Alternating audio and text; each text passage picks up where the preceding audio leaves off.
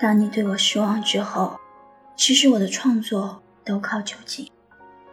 记得那是第一次喝酒，还是十分不习惯那刺鼻的味道和那难闻的气味。但是没有太大关系，有些事情，不管是什么样子的，也不管是好是坏，都是要接受的。很多东西身不由己。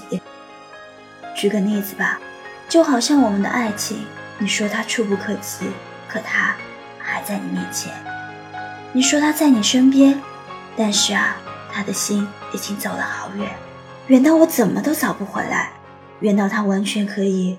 弃我而去，我也不怪他，要怪怎怪自己，怪我没有好好的照顾他，怪我直到最后也没能留住他，这都怪我。其实台下的观众就我一个。